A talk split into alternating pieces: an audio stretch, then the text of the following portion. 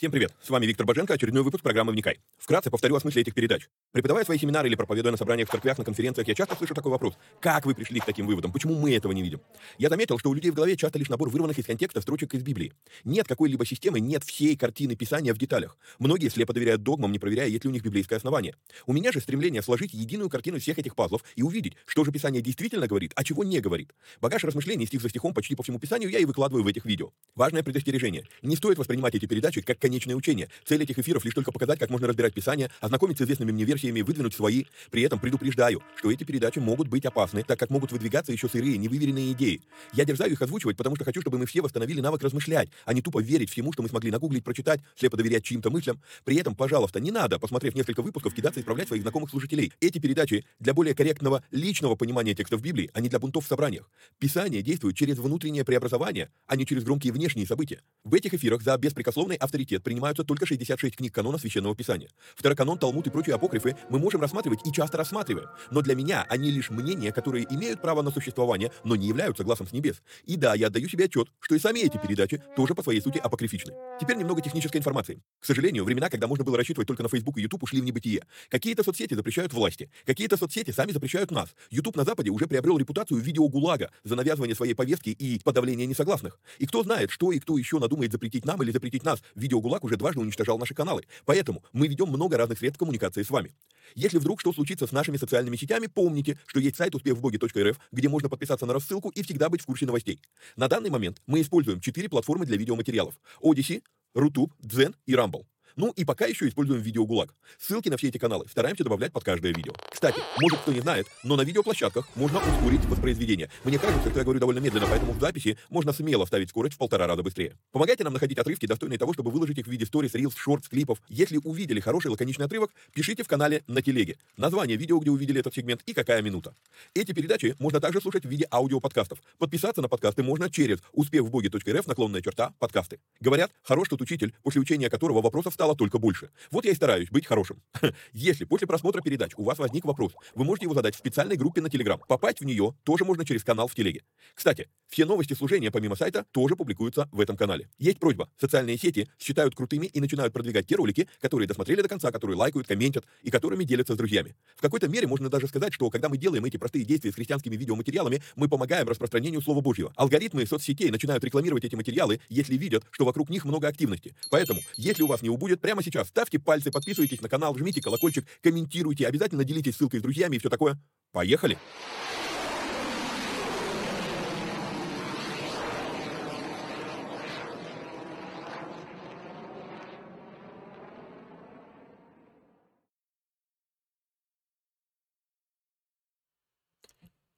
Поехали. То в мед. А, приветствую всех отважных вникателей и вникая зависимых. Ну что, мы с вами продолжаем книгу Якова. Я а, в большом восторге от той работы, которую благодаря этим передачам мне пришлось провести. Я реально увидел эту книгу в новом свете и попытаюсь это доносить до вас этими передачами. А, но, как обычно, для начала объявление. Значит, напоминаю, что если вам нравится то, что мы делаем, и у вас есть такая возможность, то нужно поддержать эти эфиры материально. Сделать это можно переводом по номеру плюс 7 999 832 0283. Огромное спасибо тем, кто это делает. Молюсь за вас, чтобы Господь благословил вас. Вот. А, помимо этого, у нас работает платный канал Боженко Премиум, в котором мы возобновили переводы нашего любимого епископа Тиди. Переводы выкладываем раз в две недели. А, есть пробный период, можно зайти бесплатно в этот канал, побыть там две недели, вам придется для этого зарегистрироваться, вот, побыть там две недели и выйти, если вас что-то не устраивает. Значит, в этом канале мы делаем переводы TD, мы, а, я отвечаю там на вопросы более подробно и более быстро, а, ну, то есть это приоритетный, это канал, скажем так, приоритетного моего а, внимания. Вот, а, и туда выкладываю в первую очередь вещи, которые, а, как бы, ну, получаю какие-то мысли, откровения, иногда бывают даже пророческие слова. Вот, а попасть в этот канал можно по ссылке, которая у вас сейчас на экране, успехвбоге.рф, наклонная черта, премиум. А, отдельно хочу сказать, если вы захотите выйти из этого канала, будь то после пробного периода или уже после платного периода, пожалуйста, перед этим напишите мне, чтобы я мог прислать вам инструкцию, как правильно выйти, чтобы деньги перестали списываться или не стали списываться с вас.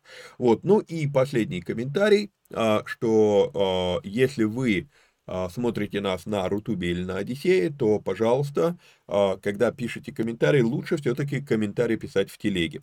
Потому что на Рутубе и на Одиссее, а, ну, работа с комментариями еще не допилена, и может получиться так, что я не увижу просто ваш комментарий, а если на него надо ответить, то я даже и не, не узнаю, что на него надо ответить. Вот, попасть в телегу можно вот по вот этому вот по вот этому вот QR-коду, или попасть в телегу можно по ссылке, которая у вас сейчас на экране в текстовом виде. Вот. А, еще пара а, таких а, просьб или, а, а, скажем так, объявлений касательно уже разбора самой книги Иакова. То есть, а, скорее всего, я буду публиковать эфиры а, по Иакова, пока мы не дойдем до конца, и только тогда мы уже вернемся в Иова, потому что очень целостное, э, целостное письмо. Вот. И я хочу попросить вот о чем. Прежде чем переходить вот к постичному анализу, такая просьба. Мы явно не сможем пройти всю эту книгу за одну передачу. А, а послание само по себе невероятно емкостное и целостное. Поэтому будет полезно для вас воздержаться от всяких комментариев, от критики, от выражения несогласия, пока не досмотрите разбор до конца, до пятой главы включительно. В силу того, что это просто письмо, а не ну, Иаков не писал для Библии, Иаков писал письмо в реальную ситуацию. Вот. Поэтому некоторые якорные ключевые пункты вообще озвучены аж только в четвертой главе, а не в самом начале. Поэтому давайте дойдем до конца этого письма, а тогда уже попытаемся возражать, услышав всю картину целиком. Хорошо? Вот. Ну и еще один момент. Я в рамках этого послания я не буду вообще соблюдать разбивку на главы, просто будет два ориентира. Плюс-минус э, часовой эфир и э, где можно поставить логическую запятую. Еще раз повторюсь, письмо жутко целостное. Это не набор каких-то там разрозненных тем, как э, думают многие про это письмо.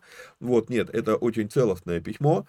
И поэтому, по сути, разбивка на главы, она только мешает, она отвлекает нас от основной мысли, которую пытается донести до нас Иаков. Вот, поэтому, как бы, вот будет такой нюанс, что мы здесь не ориентируемся на а, разбивку на главы от а, Лангтона. Вот. Хорошо, поехали. А, Иаков, раб Бога и Господа Иисуса Христа, 12 нажал не ту кнопку.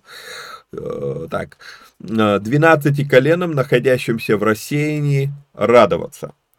Начну с того, что снова обращу внимание на то, как себя называет Иаков. Мы уже говорили о подобном со стороны Павла. И ладно, Павел, в момент, когда он писал послание, Евангелия еще не были записаны, а, и он мог не знать, что Иисус сказал ученикам, уже не зову вас рабами, но зову вас друзьями. Ну ладно, Иаков, особенно если он уверовал после воскрешения Иисуса Христа, то да, он мог не слышать того, что Иисус говорит в Иоанна 15 глава.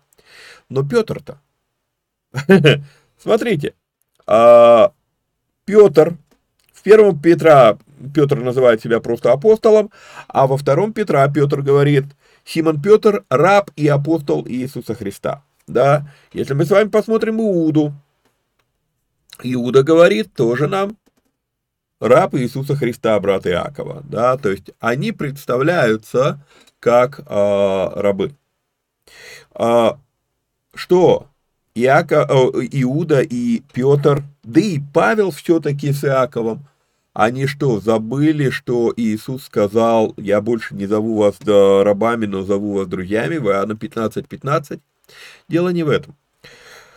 А, дело в том, что в ментально здоровой голове всегда будет различие. Одно дело, как Бог относится ко мне, а другое дело, как я отношусь к Богу. И да, слава Богу, что Он зовет нас друзьями. Но еще больше, слава Богу, если у нас хватает смирения, не позволить тому, как Он нас зовет, ударить нам в голову, когда вдруг мы начинаем относиться, ну, говорить ему, а, дружище, метнись-ка мне тут а, пару лярдов денежек принеси, я слышал реально нечто подобное. То есть, ну мы же друзья с Богом, поэтому мы как дружаны можем с Ним пообщаться.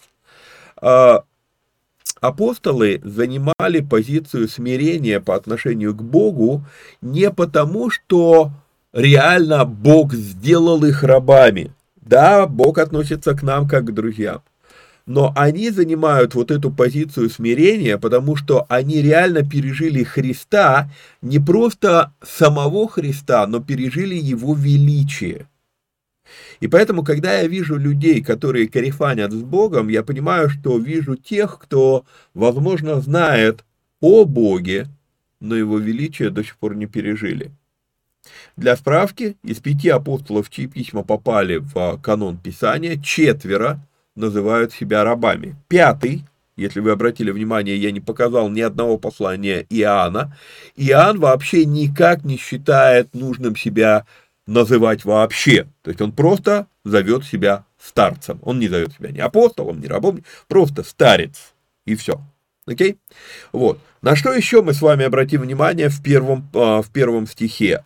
Снова мы с вами видим разграничение Бог, Отец и сын Господь, Господь, господин. Вот снова я вижу это разграничение. Мы это с вами разбирали в Галатах, и а, реально прям многие люди а, трудно зашла эта тема, скажем так, да, а вот, но буду показывать эти вещи все-таки. А если они есть в Писании, значит в них есть какая-то важность. Ну и в этом же стихе есть некая дикая мысль. Вы в рассеянии? Так радуйтесь. Смотрите, да, 12 коленам, находящимся в рассеянии, радоваться. Да, я знаю, что многие комментаторы пытаются умолить шок от такого заявления, говоря, что ну радоваться это было а, обычное приветствие типа нынешнего нашего привет. Мне эта версия не заходит по нескольким причинам. Во-первых, а, филигранность греческого языка здесь показывает нам искусного оратора. Мы говорили об этом в, в, во вступлении в прошлом эфире. Вот. А, мы видим здесь продуманного спикера. И если бы Яков имел в виду именно, не имел в виду именно радуйтесь, то явно он мог использовать другое приветствие. Ну, даже вот возьмем современность, да, а в современности у нас есть возможность сказать просто добрый день, можно сказать приветствую, а можно сказать здравствуйте. И вот в чем дело. Все три из них являются пожеланиями, да, а вернее, а, не пожеланиями, а два из них являются пожеланием. Добрый день, я желаю вам доброго дня. А, здравствуйте, я желаю вам здравствия. Что такое приветствую? Приветствую – это я разделяю твои дела. Да, то, что ты делаешь, что, ну, то есть я приветствую то, что ты делаешь. И вот тот вот момент, который, а, я не знаю, как вы, но я обращаю на это внимание. Мне много приходится вести письменную переписку. Э, не люблю, даже, даже с друзьями не люблю общаться голосом, потому что, ну, а, много приходится звучать, горло устает, а, и переписка все-таки она позволяет более обдуманно а, сформулировать какие-то вещи. Вот, слово не воробей, как говорится, скажешь, потом не вернешь, и поэтому, как бы, ну, все-таки переписка, она менее опасна, скажем так. Вот. А, там можно отредактировать, можно сформулировать мысль. Так вот, когда я а, пишу что-то, иногда мне приходится писать достаточно строго и жестко.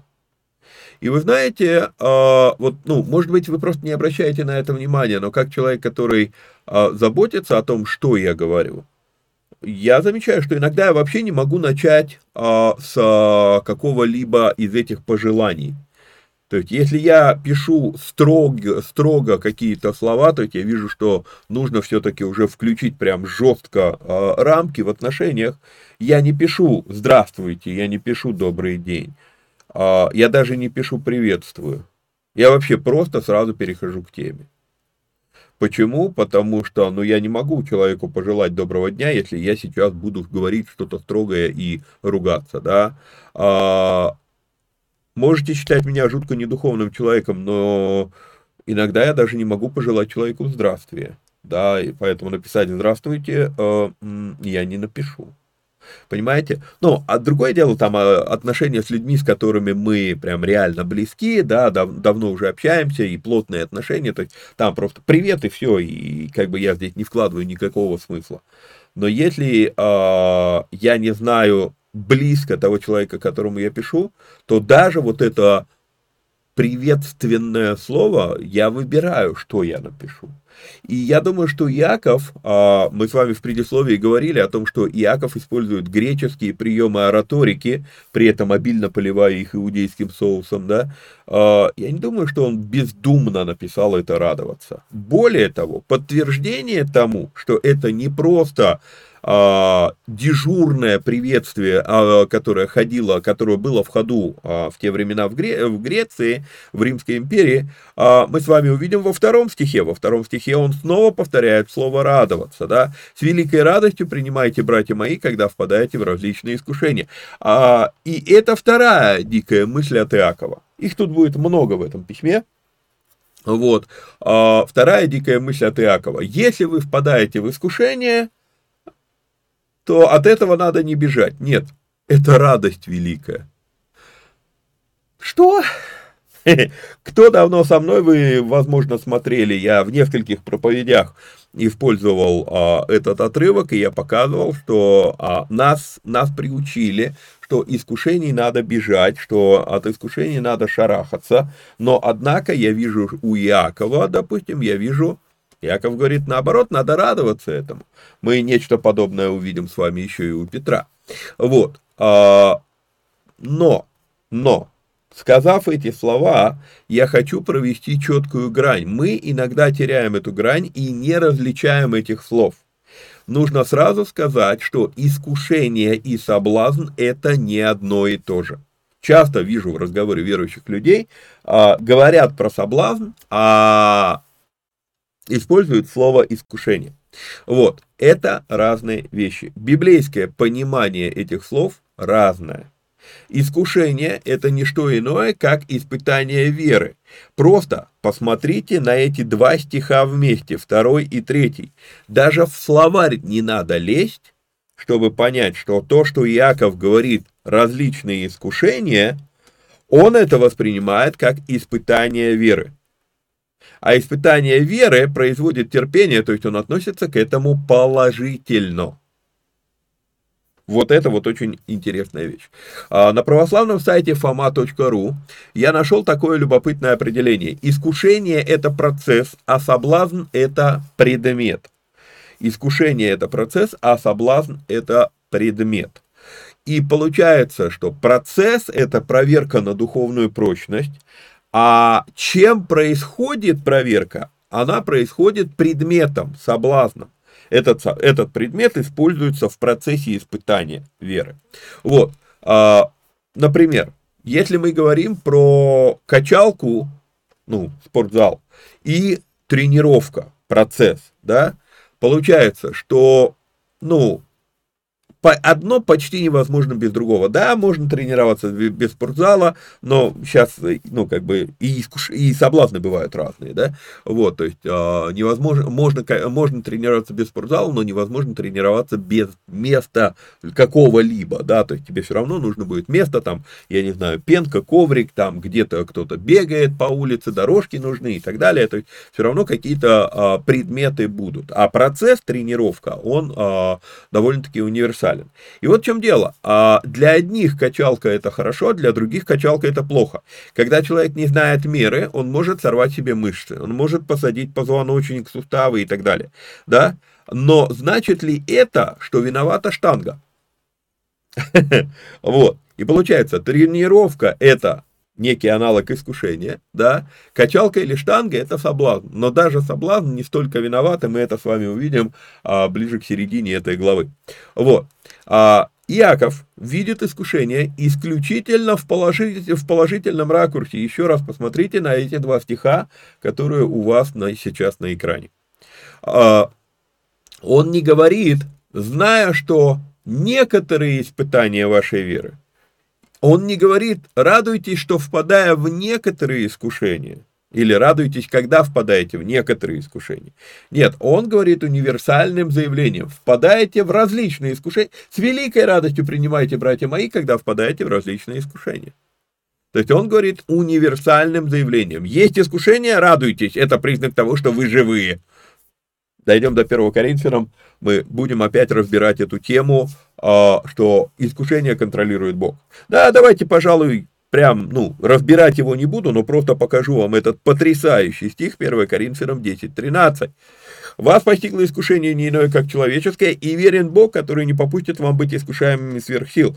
То есть, получается, что а, искушение контролируется все-таки Богом они, может быть, не даются им, да, а, но они контролируются им. И уровень искушения, он под контролем. И поэтому радуйтесь, братья мои. Вот, еще раз, когда дойдем до, до Коринфян и будем разбирать 10 главу подробно, поговорим об этом более подробно, сейчас не буду отвлекаться. Вот. А, почему он говорит радоваться? Да потому что испытание производит терпение, третий стих, а терпение должно иметь совершенное действие. И вот это вот очень важная для нас вещь, которую нам нужно понимать, да, что, ну, и первая, и вторая глава, ну, вообще все это послание, оно действительно очень целостное, настолько целостное, что это, ну, что на первый взгляд даже, ну, ее незаметно, этого единства всего послания. И вот тема искушения, как испытание веры, которое дано тебе для того, чтобы ты был совершенен, четвертый стих, да, во всей полноте, без всякого недостатка, а, эта тема будет идти практически до конца этого послания. Вот. Итак, любопытно, что мы с вами позже, во второй главе тоже, увидим с вами, что а, Иаков вспомнит про искушение Авраама. И, и, там реально использовано слово искушение – 22 глава Бытия, 1 стих, после сих происшествий искушал Бог Авраама. И это тоже привело к совершенному действию, то есть единая мысль, вот первая, вторая глава, прям реально это единая мысль у э, Иакова, который знает книгу Бытия получше нас с вами, я так подозреваю. Ну вот. А, когда я читал это послание, вот, ну, с, как, э, как я вам объяснял в предисловии, с высоты птичьего полета, за один присест, быстренько, не вдаваясь в подробности, давайте посмотрим, о чем же это послание, то а, я увидел, а, вот, что стихи со 2 по 5, я их отношу к косвенным доказательствам наличия взаимных претензий. Однако, однако, четко а, важно понимать, Яков не обозначает прямым текстом суть проблемы аж до там 3-4 главы. Вот. Почему? Потому что он пишет в ситуацию, в которой люди и так живут. Это нам надо все это расшифровывать, выводить какие-то выводы. А он, еще раз, Яков не пишет в Библию. Яков просто пишет письмо церквям, находящимся в рассеянии, в диаспоре. И все.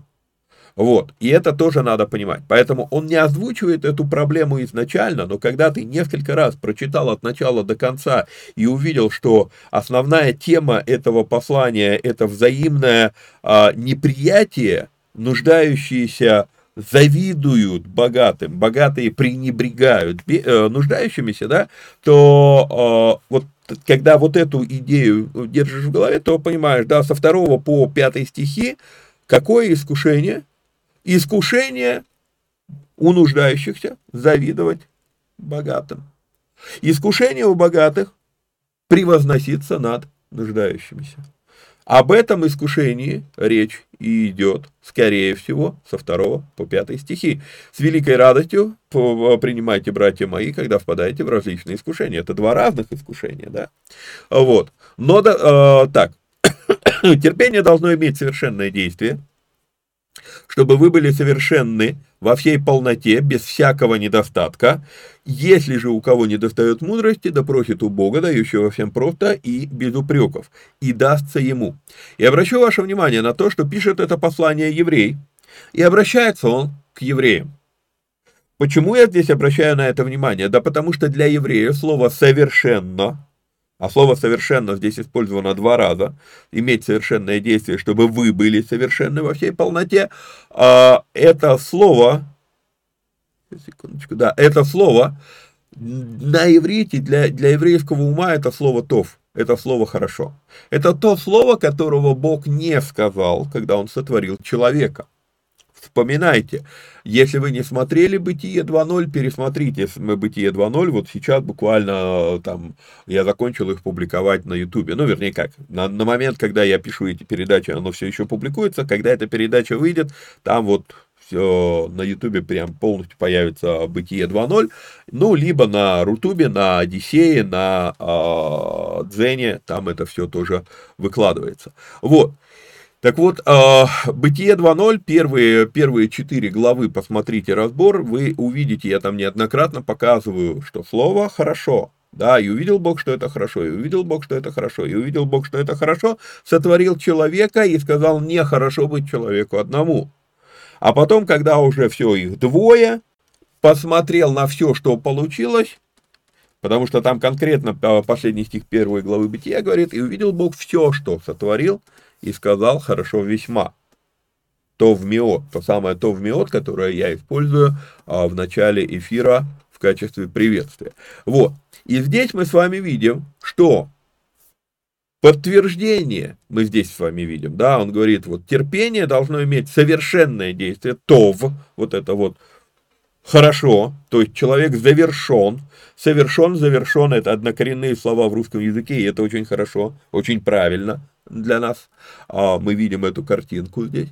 Вот. Получается, мы видим, что человек, будучи образом, разбирали 26-27 стих, сотворим человека по образу и подобию нашему, но 27 стих, и сотворил Бог человека по образу своему, куда делать подобие. Так вот, когда Бог сотворил человека, человек сотворен по образу, но теперь сам должен поработать над своей верой, чтобы она приобрела совершенное действие. Да? Каким образом это достигается? Через терпение. То есть вера совершит или завершит человека, сделав из образа подобие. И когда звучит с креста слово «совершилось», Христо, э, Христос говорит, да, то «тов», «я завершил». Я завершил свою работу, вот теперь вы способны уподобиться мне. Это очень-очень интересно. Вот. Да, чтобы вы были совершенны во всей полноте, сказано в 4 стихе, без всякого недостатка. Но как мы к этому приходим? Просто исповедовав Христа Господом и Спасителем? Нет. То спасающая вера. Ее достаточно для того, чтобы как вор попасть с креста в рай. Но если после уверования у тебя еще остается жизнь, и ты живешь дальше, то тебе нужна будет еще и совершенная вера. Или богословы называют, говорят, два вида веры. Есть вера спасительная и есть вера действенная, да, вера действовать. Но вот, ну, здесь мы с вами видим вера спасительная и вера совершенная. Два разных а, уровня веры.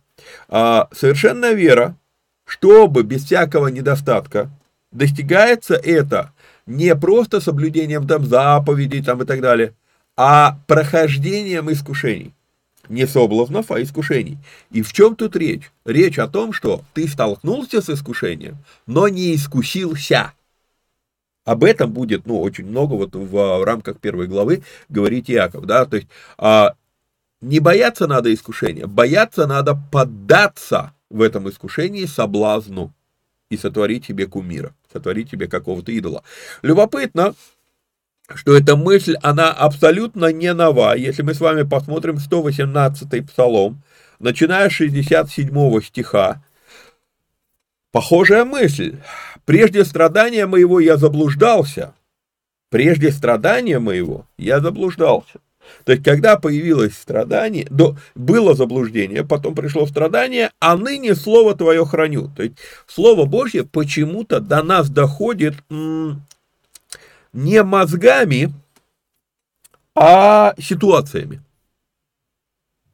71 а, стих. «Благо мне, что я пострадал, дабы научиться словам Твоим». Опять взаимосвязь. 75 стиха.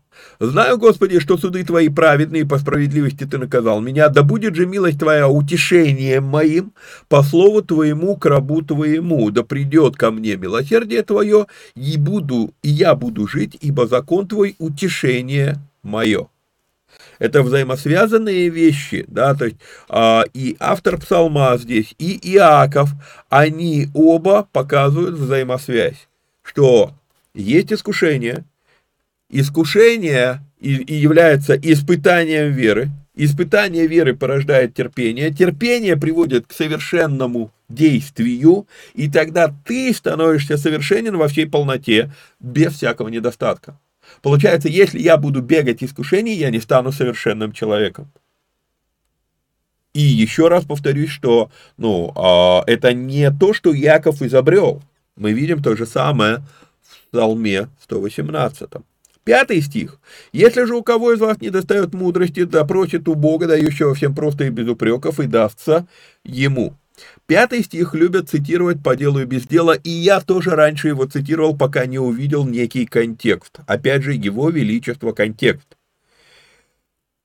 Нам же как говорят? Вот видите, в пятом стихе написано, если, э, если у кого не достает мудрости, то, то, то допросит Бога, дающего всем просто и без упреков, и дастся ему. Проси у Бога, он без упреков тебе даст все, что угодно. Во-первых, не все, что угодно, а мудрость. Потому что в данном стихе говорится, если у кого не достает мудрости, а не денег, мудрости, а не здоровья, мудрости, а не там машины, да, то, что у меня сейчас актуально, машина нужна, вот, а мудрости, а не, я не знаю, там, влияние, да, там, или еще чего-то. Вот, если тебе мудрости не достает, то допросит у Бога, дающего всем просто без упреков, и дастся ему. Но и здесь еще не всякую мудрость. Потому что, опять же, его величество контекст. Мудрость на то, как проходить искушение с радостью, дабы испытание веры породило терпение, терпение привело к совершенству, чтобы мы были во всякой полноте без всякого недостатка. То есть вот, для, вот эту мудрость, если, если она тебе э, нужна, если тебе ее не достает, то проси, ее Бог дает без упрека. Но мало того, мало того, будут еще условия. Дальше мы с вами читаем. Но допросит с верою, немало не сомневаюсь. Итак, мы дальше с вами видим, что даже с этим, с этим учетом, что мудрость а, а, на то, как проходить искушение, а не, а не любая мудрость. Да, не все, что, под, э, не все, что ты захотел, а мудрость можно пройти. И, ее Бог дает просто и без упреков, да, и мудрость, ну, для конкретного применения. Но дальше будут еще все равно условия. Просить, не колеблясь в решении, пройти искушение до конца. Если ты не уверен, если ты еще думаешь, да может быть, ну его, может быть, лучше отсидеться на берегу, может быть, лучше не связываться с этими вещами, чтобы не было искушений. Знаете, вот ну, не, неоднократно э, сталкиваясь с этим, люди говорят, ну, достаточно нелепые вещи. Там, э, э, когда, вот я хочу заниматься бизнесом. Хорошо, что тебе мешает заниматься бизнесом? Ну, там, знаешь, там столько всякого э, порока, там столько всяких искушений, я не хочу туда соваться. И вот это вот лучше отсидеться на берегу и не, не ввязываться. Но если, если, ты принимаешь, если ты не уверен, что это, ну, что это стоит проходить, то тогда Бог тебе и мудрости не даст. Зачем тебе дать, муд, давать мудрость, если ты не собираешься это проходить? Ну вот в чем дело. А если он тебе мудрость не даст, ты все равно вляпаешься. Потому что искушение все равно есть. А мудрости можешь и не ждать, потому что ты сомневаешься. Читаем дальше. Но допросит с мудрой, с верою, немало не сомневаясь, потому что сомневающийся подобен морской волне, ветром поднимаемой и развиваемой. Да не думает такой человек получить что-нибудь от Господа. Человек с двоящимися мыслями не тверд во всех путях своих. Да хвалится брат униженный. Заметили смена темы? Это не смена темы, на мой взгляд, получается здесь вложенная подтема. Когда Иаков начинает говорить про искушение, искушение, искушение, искушение, и потом, но дохвалится, дохвалится брат униженной высотой своей, продолжение темы искушений. Вот. А вот про то, как молиться о мудрости, что тебе мудрость нужна, и как о ней молиться, и как правильно, и что при этом не надо сомневаться, это он просто отвлекся. Я сейчас вам вот это объясню, и мы возвращаемся к основной теме. Да хвалится брат униженной высотой своею, а богатый унижением своим, потому что он придет, как свет на траве. Мы во вступлении, ну, пробегались по, этому стих, по этим двум стихам, а, теперь более подробно. Мы с вами видим, что тема богатых и нуждающихся начинается практически сразу в этом послании. Да, ну окей, девятый стих, но все-таки а, достаточно рано начинается эта тема, и она будет идти до конца послания в пятой главе Иаков будет прямо в лоб говорить, наезжать на а, богатых. Мы видели, выше было косвенное указание на взаимные претензии между нуждающимися и богатыми людьми. Еще раз, пока это еще косвенно, мы это увидим очень ярко в четвертой главе. Вот. А здесь же мы видим с вами прямым текстом. Есть униженные и есть богатые. И еще раз хочу обратить наше внимание на то, что как униженный, заметьте, не бедный, а униженный противопоставляется богатому человеку, да? И сказано, что униженный должен хвалиться высотой своей. Вот как униженный должен хвалиться высотой своей, так и богатый унижением своим. У них у обоих есть свой соблазн, у них у обоих есть свое искушение. Падение с высот вот у тебя все было хорошо, ты был богатым, потом что-то случилось. Допустим, в данный момент у нас в мире настолько все радикально меняется по э, экономическим и финансовым моделям, что ну, люди, которые думали, что они стоят прям смело, стоят уверенно, стоят на ногах, а огромное их количество а, а, будет а, просто в жутком пролете. В то же время а, человек, который униженный сейчас, он, а, он может хвалиться высотой своей. В каком плане? Да в том плане, что люди, знаете, как говорится, чем выше шкаф, тем громче он падает. А люди, которые высоко стояли, упадут ниже даже, чем люди, которые сейчас унижены. Вот. И, и, и Яков, он говорит, смотрите, да хвалится брат униженный высотой своею, будущий, нынешний, тем, где он находится, а богатый унижением своим потому что он придет, это будущее, он придет, как свет на траве. Восходит солнце, и настает зной, и зноем иссушает траву, цвет ее опадает, исчезает красота вида ее, так увядает и богатый в путях своих. А богатый, в данном случае я бы сказал, богатство, богатство увядает. То есть оно сегодня есть, завтра нет. Это вещь такая, это вещь приходящая, уходящая. Вот. И на самом деле, вот если мы с вами посмотрим, в чем суть знаете, вот повод, а, ну, падения с высоты, это тоже повод для похвалы, я пишу в комментарии. Это только на первый взгляд дикость какая-то. На самом деле, послушайте, в чем суть почти всех свидетельств. У меня все было хорошо, потом все пропало, и вот Бог мне помог. Понимаете? То есть, а, это непрекращающийся цикл. Вверх-вниз, вверх-вниз, вверх-вниз. Поэтому хвалить унижением своим. Это призыв свидетельствовать. И если вы помните, есть эта притча, да, не всегда так будет. И мысль не всегда так будет, она довольно-таки ярко наблюдается в этом послании. Читаем с вами дальше, 11 стих, мы уже его прочитали. Яков говорит о мимолетности богатства, как о цветке под палящим солнцем. Ярко, красиво, но ненадолго. И хочу обратить ваше внимание. Восходит солнце и настает зной, и зной сушает траву цвет ее опадает, цветки, исчезает красота вида ее, так и увядает, увядает и богатый в путях своих. Обратите внимание, цветок это не плод. Здесь речь только про цветки, но когда цветок э, опадает, когда зависть сформировалась, цветок опадает. Плоды появятся после. И вот Иаков здесь, он очень интересную мысль показывает, что потеря богатства, она что-то произведет как плод. А что она произведет как плод? Кем ты станешь в результате вот этих вот событий вверх-вниз, вверх-вниз. Как интересно. Он не говорит здесь ничего про плод. Он говорит только про цветок. Но цветок-то опадает, когда зависть завязалась. Плод тогда после этого появится. Ну, либо сильный ветер, да. Вот. А, так, дочитаю комментарий. Если подумать про природу цветка, то он есть естественный результат того, что солнце взошло. Но он и погибает от того же солнца. Солнце его порождает, солнце его и убивает, сушит. Так и эта жизнь. Богатство есть естественное ее следствие, да, но жизнь его же и потратит. Жизнь это же богатство и убьет. Так стоит, тогда, стоит ли тогда убиваться по этому поводу? То есть вопрос вообще, вот ну ты богатый, ты бедный, а ты на то ли ты вообще обращаешь внимание?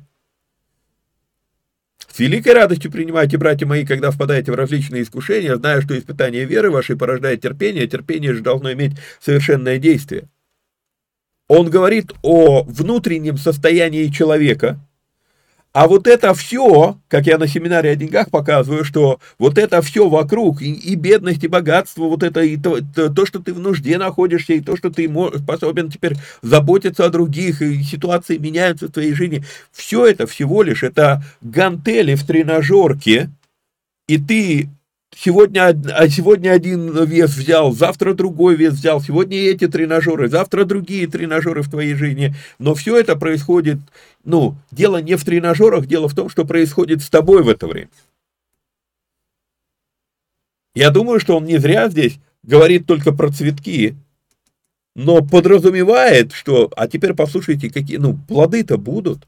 И вот он приходит к этим плодам, 12 стих, и снова возвращается, то есть увидите, что это все еще продолжается тема, которая началась во втором стихе.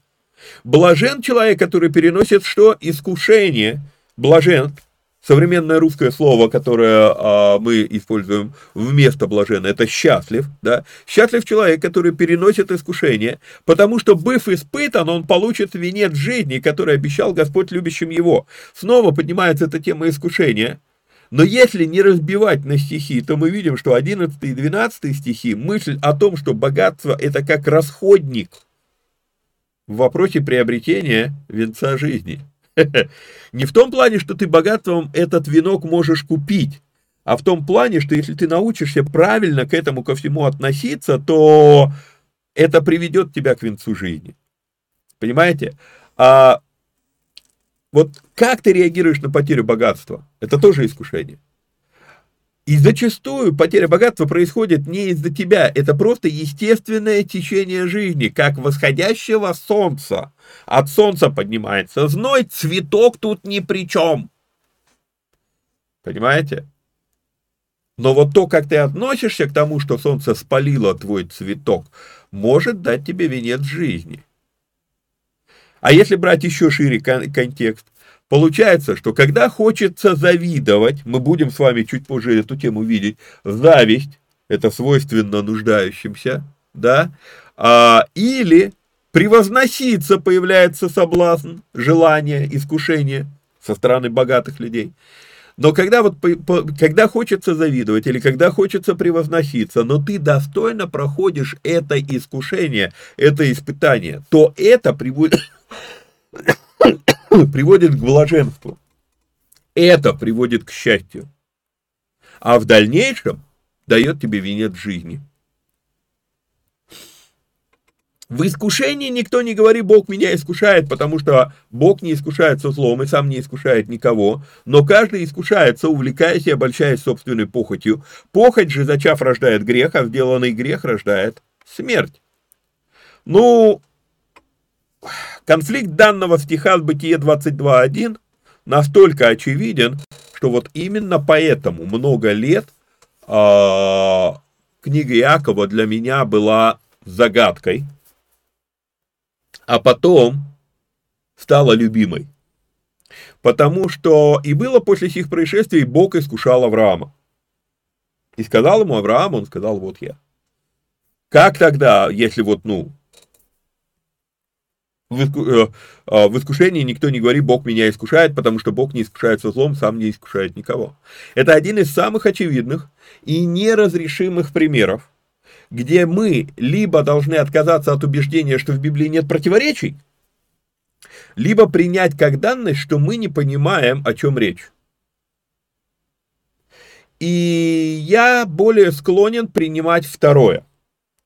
Я чего-то не понимаю. Попробуем разобраться. а, во-первых, во-первых, цель, в целом здесь мысль, она очень проста. Дело не в том, не говори, что вот, мол, Бог меня искушает, не сваливай ответственность. Дело не в том, что Бог искушает, а дело в том, как человек реагирует.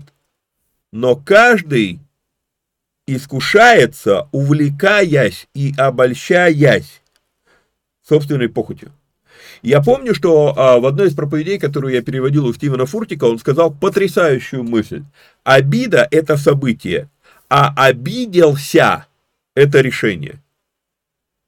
Обида – это событие, а обиделся, да, вот что-то, кто-то попытался меня обидеть. Окей, это событие, это факт. Но у меня есть выбор, как к этому относиться. Принимать это, обижаться или нет. И вот тут вот момент, а, это, это опять возвращает нас к вопросу выбора. И, и, и мы фокусируемся на том, что Бог не искушается, и сам не искушает никого. А я хочу, думаю, что нам нужно обратить внимание на 14 стих, что у тебя есть выбор. То есть, да, Бо, э, скажу сейчас вопиющее противоречие тому, что написано в тексте. Да, Бог искушает но искушаешься ты.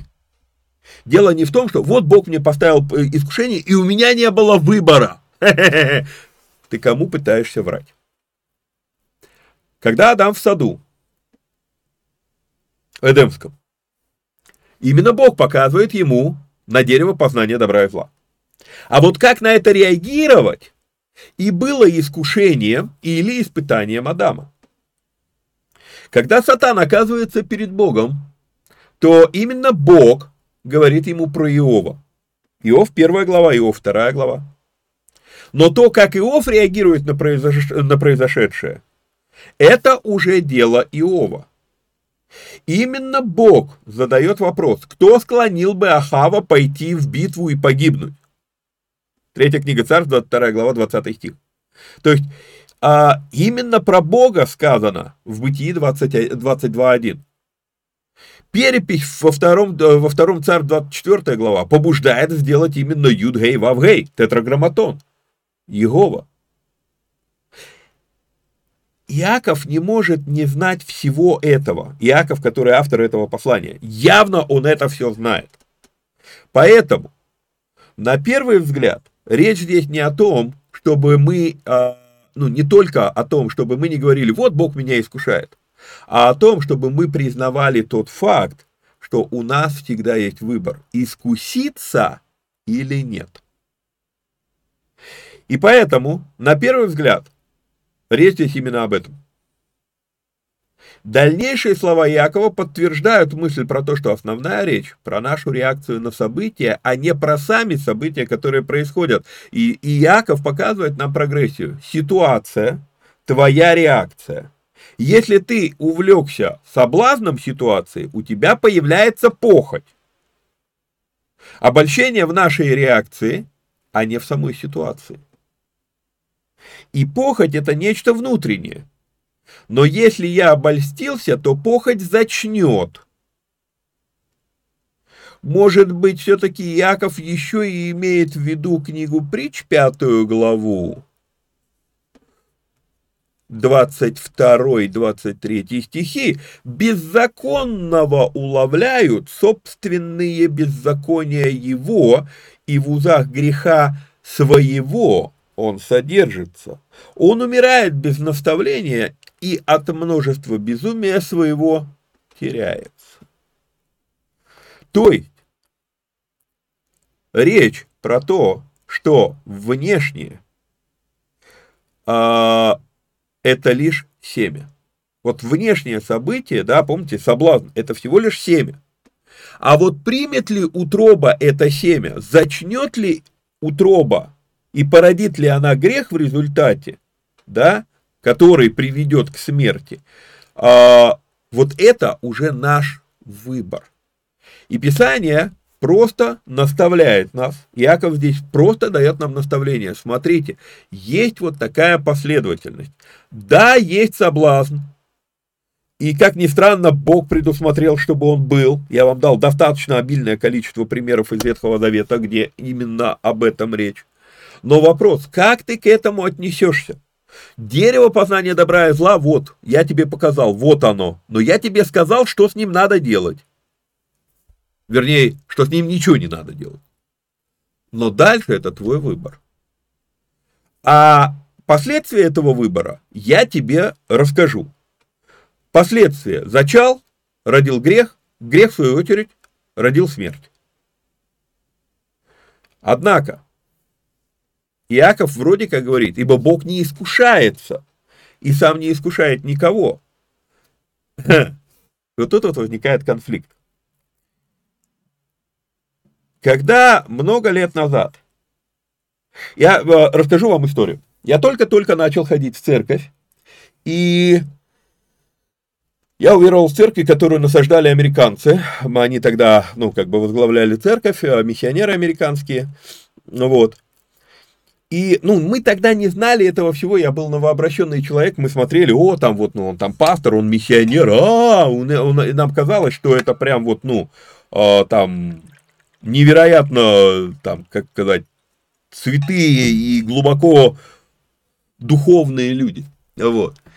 Потом только мы узнали, что они сами-то буквально там несколько, ну, пару-тройку лет назад как прошли реабилитацию, там кто-то, ну, там у них свои были проблемы в жизни и так далее, то есть иде, идеалами они явно не были, но на тот момент мы на них смотрели, а, это миссионеры, вот, и, а,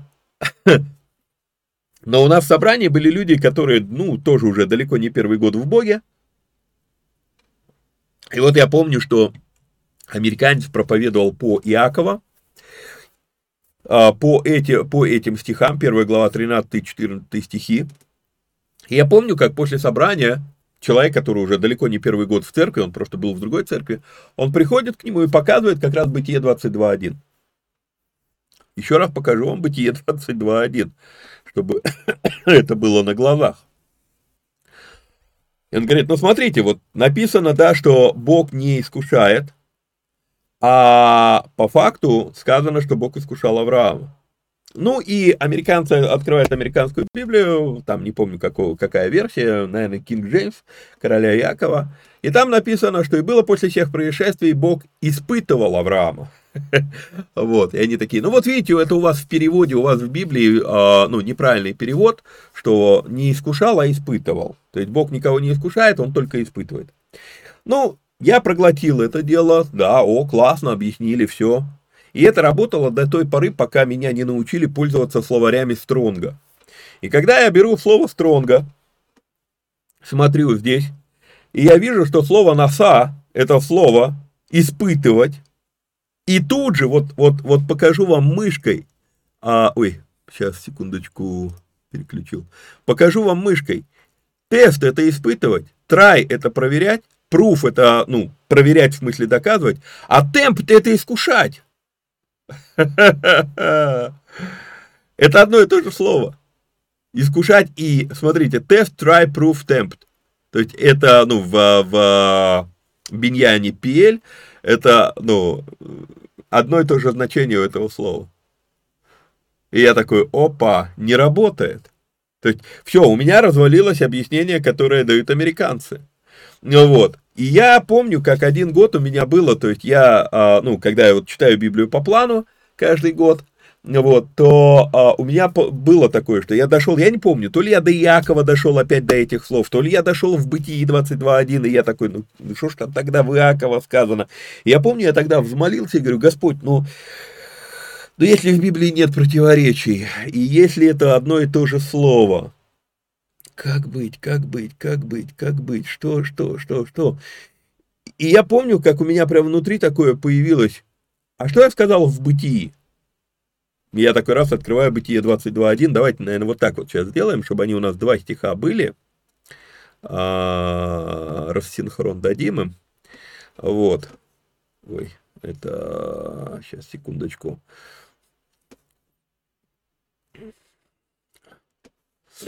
Потому что я прям, э, прям, прям реально, тогда еще Библия была бумажная, и я прям раз 10 туда-сюда открывал. Яков, бытие, Яков, бытие, Яков, бытие. И вот я открываю бытие. И было после сих происшествий, Бог искушал Авраама. Я говорю, ну, и у меня внутри, а в Иакова что написано?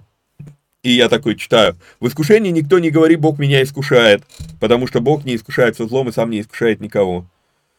Он такой, а в бытии? Я в бытии открываю. А в Иакова? И я вот так вот туда-сюда гонялся до той поры, пока я не увидел. Здесь не сказано, что Бог не искушается. Здесь сказано, что не искушается злом. И когда я вот это вот увидел, то есть не сказано в целом, что нет искушения. Нету искушения на зло. И я такой, подожди, подожди, но вся эта история в Бытии 22, она о том, что нужно вознести Исаака на алтарь. То есть, и, и я прям помню, у меня диалог такой с Богом, я, я такой, то есть ты хочешь сказать, что вознести Исаака на алтарь, это, ну, убить человека, собственного ребенка, это было не искушение на зло? И тогда началась вот прям реально, это то, что я называю download, такая загрузка с небес, когда, а, когда вдруг Бог мне начинает показывать. То, как ты относишься к ситуации, когда ты в ней находишься, это совсем не то, какой ситуация оказывается исторически, когда ты оглядываешься на нее, ну, а, уже пройдя через нее. О чем речь? Речь о том, что в тот момент Аврааму это было, ну, невероятно просто, это зло. Я столько лет ждал сына, у меня есть обетование, что через этого сына, более того, в Иакове наречется тебе потомство. Было обетование, прям конкретно на него сказанное, и вдруг надо, и, и вот в этот момент, в этой ситуации, это, это выглядит злом. Но давайте посмотрим исторически. Во-первых, потом, когда, на, то есть он только поднял нож, оказывается, убивать не надо было.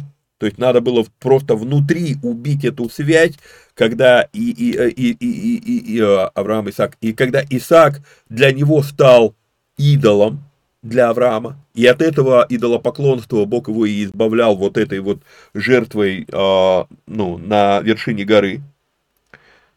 То есть, по, по сути это дело, это было благо, но не в тот момент, когда Авраам проходил эту ситуацию. И я думаю, что у каждого из нас с вами в жизни есть огромное количество э, примеров, где в момент, когда ситуация происходила, тебе было больно, и ты думал, да что же за зло такое творится в моей жизни, но потом ты оглядываешься, и ты говоришь, слушай, а благо было мне, что я пострадал. Это то, что мы с вами читали в псалме. А, -а, -а. То есть, а получается, что у нас неправильное понимание того, что есть добро и зло. Это все еще. И вот тогда у меня появилась эта формулировка. Наша задача – это ложный выбор. Это, ну, наша задача не выбирать между добром и злом. Потому что познать, дерево познания добра и зла – это одно и то же дерево. Но в раю было два дерева дерево жизни и дерево смерти. И мы думаем, что мы выбираем между добром и злом, но мы выбираем между добром и злом, мы выбираем смерть и в том и в другом случае. И тут смерть, и тут смерть, это одно дерево. Вкусишь от этого дерева, смерти умрешь, это дерево смерти.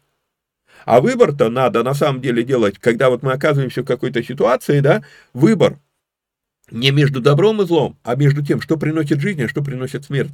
Какая моя реакция принесет жизнь, а какая моя реакция принесет смерть. И вот тогда вот это вот, э, ну, многое, что изменилось в моем осознании, вот с этого, наверное, началось мое другое чтение Библии. То есть я когда вот это вот все увидел, э, и, интересно, сам не искушает никого. И тут я вспоминаю историю Иова, ведь по сути это дело, действительно, он, ну, Бог лично этого не стал делать. Мы сейчас как раз с вами разбираем Иова в черных эфирах. Бог не стал этого делать лично. Найдутся те, кто это будет готов сделать. Опять же, третья книга Царств, 22 глава, 22-23 стихи, и много-много чего приходит здесь на память. Итак, в оригинале сказано, что, и, и здесь мне пришлось изобрести новое слово, в оригинале сказано, что Бог не искушабелен. То есть речь, не про, э, речь только лишь про то, что его природа не подвластна материальным началам нашего тварного мира. То есть здесь все очень просто на самом деле. Он не имеет плоти, поэтому нечему искушаться в его природе. Он не искушабелен злом. Здесь все просто. Но вот дальше, что он сам не искушает никого, а как же ну, вот все эти вышеперечисленные ситуации? А может быть речь здесь про книгу притч? А, так, давайте, наверное, не так это сделаем, раз мы эти окна рассинхронили. А, книга притч, 19 глава, 3 стих. Может быть, он нам пояснит, о чем речь? Третий стих очень сильно перекликается с 14 стихом. Глупость человека извращает путь его, а сердце его негодует на Господа. То есть это наша, наша глупость извращает наш путь, но виним мы в этом Бога. Иаков пишет в 14 стихе, но каждый искушается, увлекаясь и обольщаясь собственной похотью. Итак, единственное, что я могу по итогу здесь сказать.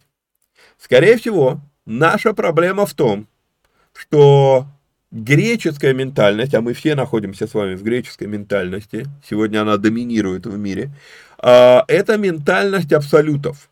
А вот восточное мышление – это мышление принципов. И мы принимаем эту фразу как абсолютное заявление, но неизвестно, так ли к этому относился сам Иаков, когда он это писал. Или речь лишь о том, что мир устроен, да, Богом, но он устроен таким образом, что в мире есть соблазны. И человек устроен, да, Богом, так, что у него есть возможность соблазниться. А вот уже соблазняться или нет, это наш выбор, и поэтому не обвиняй Бога в своем выборе. Весь этот мир, он существует как площадка для воспитания твоего характера. Поэтому, если я свалю на Бога ответственность, я подорву весь смысл существования данной ситуации, которая искушает меня. И опять же, если мы допустим с вами мысль о том, что это послание ситуативное, а оно, скорее всего, таково и есть, что оно про искушение в виде терок между богатыми и нуждающимися, то да, это абсол не абсолютное заявление Якова. А вот в данной ситуации, когда вы оказались, не говори, что это Бог меня искушает тем, что вот, мол, у меня там низкие доходы там или еще чего-то. Или вот я такой богатый, что я могу теперь сверху вниз смотреть на всех, и это искушение, которое дал мне Бог. Не-не-не-не, это ты решил так отреагировать на то искушение, которое произошло. Не спихивай себя ответственность на Бога. Бог предоставил тебе лишь свободу выбора, но выбор делаешь В искушении никто не говорит, Бог меня искушает, потому что Бог не искушается злом и сам не искушает никого, но каждый искушается, увлекаясь и обольщаясь собственной похотью. Похоть же, зачав, рождает грех, а сделанный грех рождает смерть. И мы могли бы дальше продолжать, но как бы час прошел, а я думаю, что лучше здесь остановиться. Тема не закончена, но тема не будет закончена практически до середины пятой главы. Поэтому э, на сегодня делаем паузу. Напоминаю, что надо подписаться, лайкнуть, прокомментировать, поделиться ссылкой. Ну и если есть такая возможность, то поддержать эти эфиры материально. Ну а так, до следующей встречи. Вникайте сами, самостоятельно. Всех вам благ и благословений. Пока-пока.